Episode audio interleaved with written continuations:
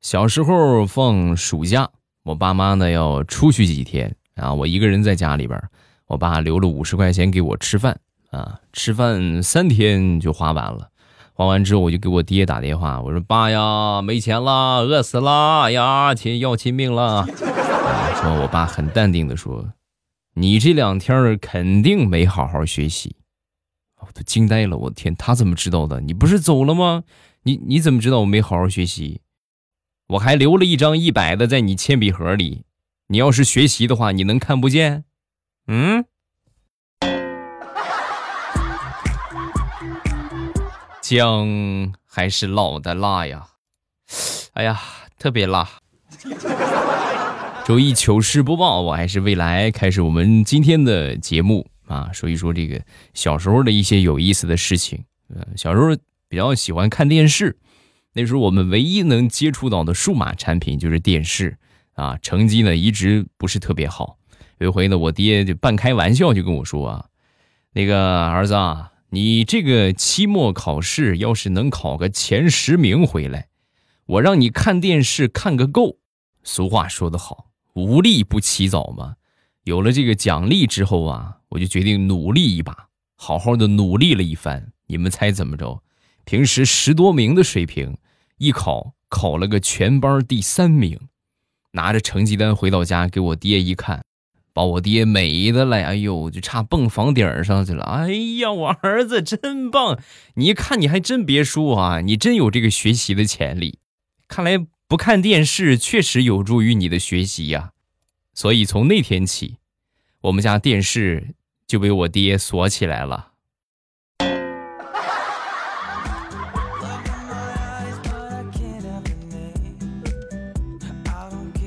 刚认字儿的时候啊，也发生过很多挺尴尬的事情。比如说，这个有一回和大人出去吃饭啊，中间呢突然肚子疼，想上厕所，然后就出去找，找了一圈之后呢没找着，最后呢走到饭店的大门口一看，门上写了个“拉”字，这格外的亲切。想都没想，跑到门口那个地方脱下裤子，裤衩。再后来呀，我爹就去交罚款去了。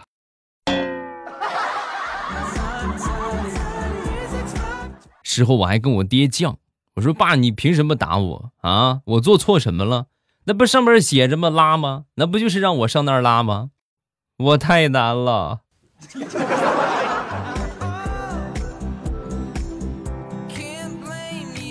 再说另一个和上厕所相关的糗事儿啊，也是在小的时候，和我一个表哥去赶集，半路呢他肚子疼，就蹲在这个路边的草丛里边解决啊，叫我给他挡着点是吧？给他放哨。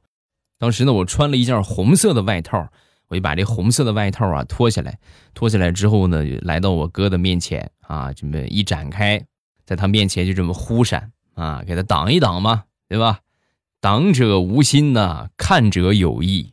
马路对面有一头牛，看见我这个红衣服之后，甩开蹄子，冲着我这个外套就过来了。当时我吓得，哎呦，赶紧把这个外套一抽。我表哥一脸茫然的和牛来了个亲密接触。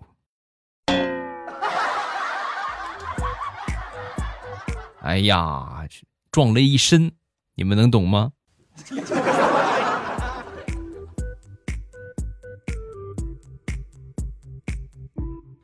下面要说的这个事情啊，大多数人都有同样的体验。就小的时候啊，妈妈或者爸爸教我们学个什么东西，我们学不会啊，他们一般的方法就是打我们一顿，对吧？你这这这么笨呢？怎么啊？这咔就少不了挨揍。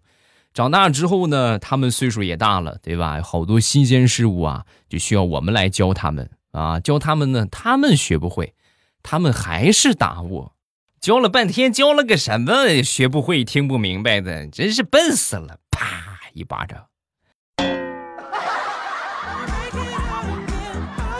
所以我就想问，这是什么原理？谁能给我解释一下？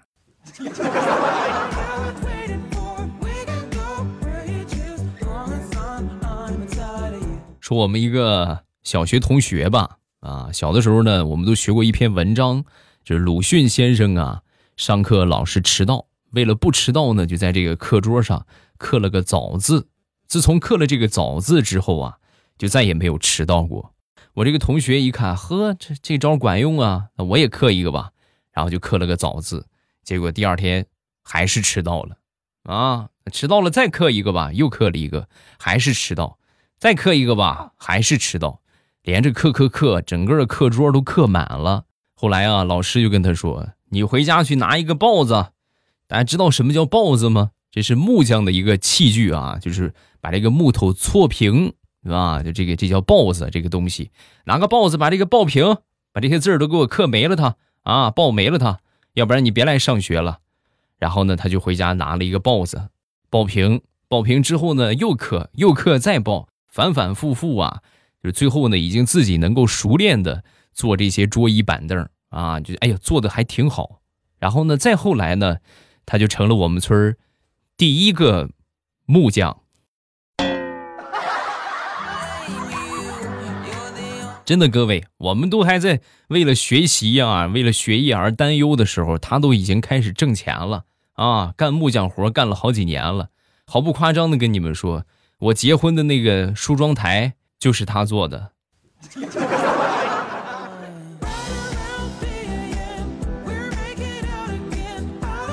说个上高中的事情啊，我一个想当年的高中的一女同学，跟家里边闹翻了啊！闹翻之后呢，是和我关系挺密切啊，然后就和我约好要跟我去私奔啊！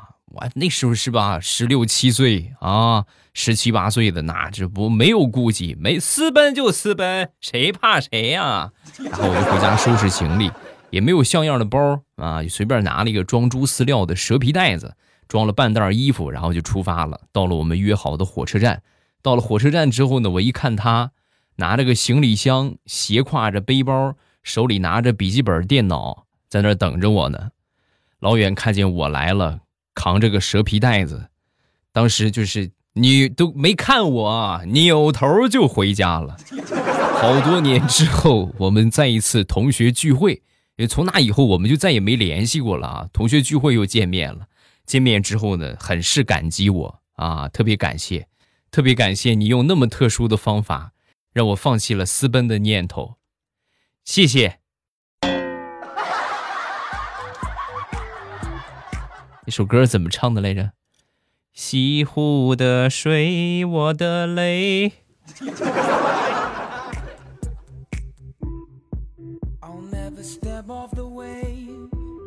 上个星期啊。地雷带着他儿子坐公交车，在等车的时候，儿子说口渴了，说你等着，我去给你买水喝。没一会儿呢，回来之后就发现儿子不见了。哎呀，当时着急的嘞，赶紧找吧。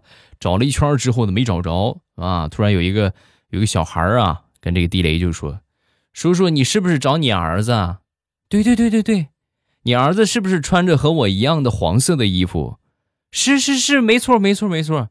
你看见他往哪儿去了吗？”说完，小孩很幽怨地说：“刚才公交车来了，我爸一把抱起你儿子就上车了，把我丢这儿了。叔叔，你要是不嫌弃的话，要不我就跟你凑合过吧。”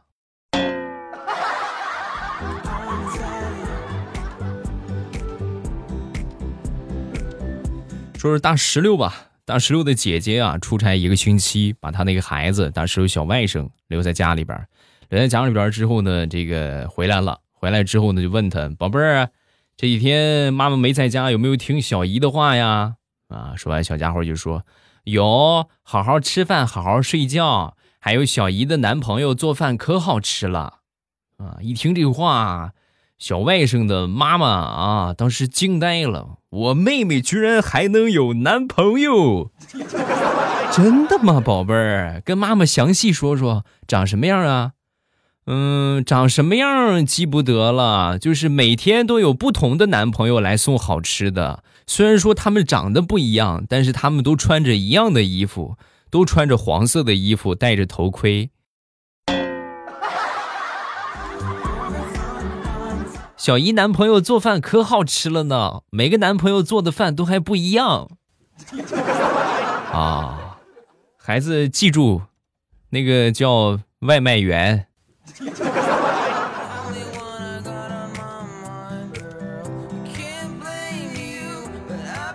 我一个好哥们儿，身材呢比较魁梧，啊，魁梧归魁梧的，脸上啊还有两道这个疤痕，有两道刀疤，一看就很凶的样子。很多小朋友一看见他呀，哎呦，都吓坏了。唯独地雷的儿子就是从来不害怕，不害怕吧，反倒过去挑衅他，啊，就是很看不起他的那种。有一天呢，就问他啊，就过去问他，宝贝儿，你怎么看见我不害怕呀？嗯。难道我还不够凶吗？啊！说完之后，小家伙就说：“你哪里凶了？你拿个镜子照照你自己，你看看，你都被人家砍到脸上了，你还说你凶？你快赶紧找个地方躲起来吧，别让人家再砍脸上啊！”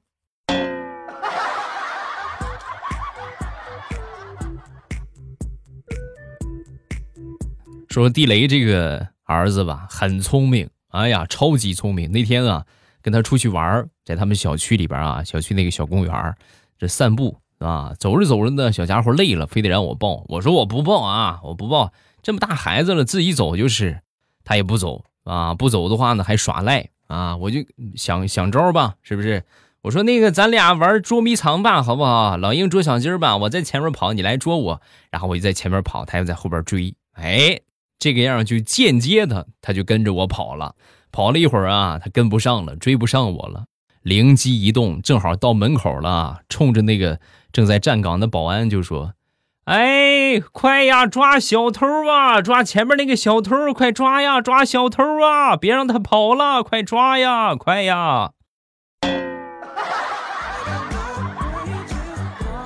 然后我就惨无人道的被几个保安。摁倒在了地上，我太难了。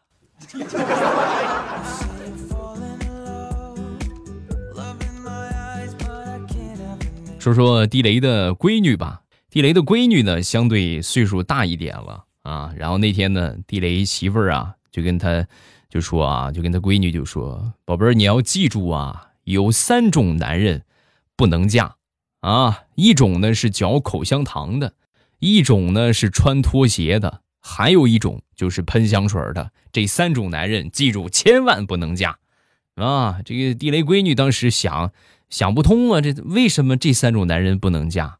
就在她冥思苦想的时候，她爸爸地雷嚼着口香糖，穿着拖鞋从旁边经过，留下了阵阵香气。啊妈，你不用说的那么复杂，你直接就说我爹这样的男人不能嫁，不就得了吧？啊，也可以这么说吧。闺女一定要记住妈妈的话啊，可别走你妈妈的老路啊。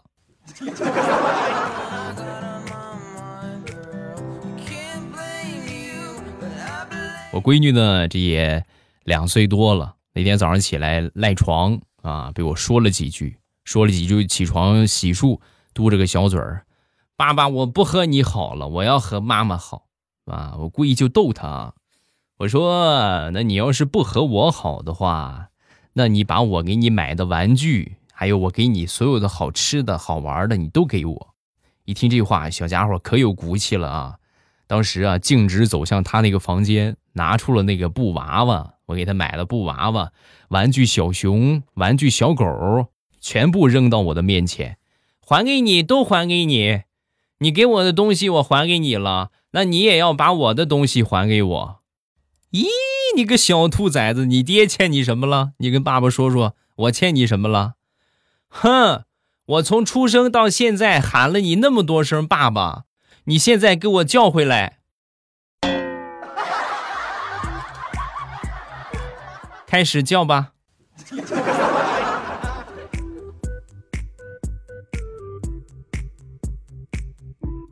那天啊，地雷的媳妇儿在辅导他闺女写作业啊，然后指着这个书本啊，就跟他闺女就讲：“女儿，你知道吗？爱迪生他可是世界上一个伟大的发明家，一生共发明了两千多项，拥有专利一千多项。他发明的留声机、电影摄影机、电灯，对世界有极大的影响。”嗯，讲完之后呢，小家伙抬头就问他妈妈：“嗯，妈妈，那他会吹笛子吗？会跳霹雳舞吗？会做红烧肉吗？剁椒鱼头会不会？啊，这这些他应该不会吧？那他就没有我爸爸厉害，什么爱迪生不爱迪生的。”我谁也不服，就服我爸。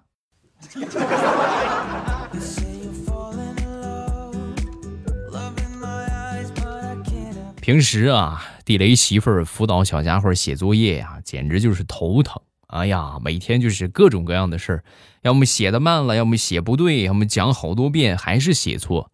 有一天呢，地雷媳妇儿在看一个熊孩子写作业的视频啊，然后看挺有意思的。啊，然后看了一会儿之后呢，哈哈大笑。没一会儿，他闺女也凑过来看，妈妈，为什么别人家的孩子作业写错了，你笑得这么高兴，我你就这么生气呢？你就气得直冒烟呢？啊！说完，地雷媳妇就说：“傻孩子，多简单呐，因为你是我亲生的。”啊！刚说完，小家伙默默的从身后拿出作业本，然后递给他妈妈，就说：“阿姨。”我现在是别人家的孩子了，作业你帮我检查一下吧。哎呀，哎呀，也就是你妈心理素质比较好，这要是一般的妈，早就让你气死了。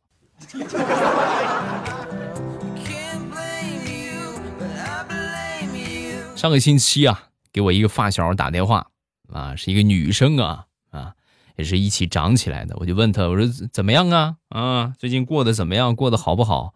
然后他就说，三年之前结婚嫁人了，也在家里边带孩子呢，有时间搞搞兼职，赚点钱贴补家用，啊。然后我就问他，我说做什么兼职啊？主要就是捡点有用的垃圾卖一卖。我当时听到这个话，同志们真的鼻子一酸呐！啊，这都是什么命运呢？怎么？多好的一个姑娘，你说怎么就混得这么惨？然后呢，那你说咱也不能说别的，对吧？咱也帮不上忙啊，就只能是电话里边安慰安慰。哎呀，那你你你男人干什么呀？啊，他他也捡垃圾啊。哎呀，一听这话更难受了。那你们现在收入和生活怎么样啊？啊？说完他就说，我们现在是公公婆婆外加他一块儿捡垃圾。啊，还有我，然后我们差不多一个月能收入个七八万吧，没有多少钱，你就是将将够生活。听完这话，我刚喝的一口水，不偏不正的全喷在我媳妇儿脸上了。不说了，我要去跪搓衣板了。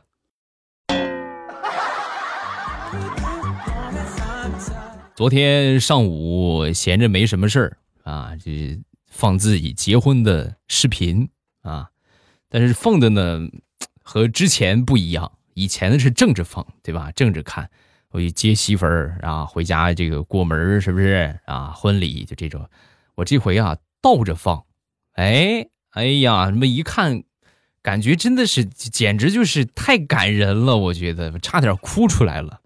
我脱掉了他的戒指。把它还给他爹，缓缓的走出了婚礼的现场。哎呀，那一切看着真的是爽死啦。好了，欢乐的笑话咱们分享完了。各位喜欢未来的节目，不要忘了添加一下我的微博和微信。我的微博叫老衲是未来，我的微信号是未来欧巴的全拼。有什么想说的都可以微博圈我或者微信给我发消息啊。当然，最简单的互动方法呢，还是每天来直播间玩一玩吧。啊，收听直播的方法呢，就是到了我说的这个时间点，早上八点之后，晚上七点半之后，打开喜马拉雅，点我听。然后最上边呢，我那个头像会看到直播中，一点我的那个头像啊，呲着个大牙最黄的那个头像啊，一点直接就可以进到直播间了，很方便，很简单。每天早晚七点半，风里雨里，未来欧巴在直播间等你，咱们不见不散啊！记得来哟，么么哒。喜马拉雅，听我想听。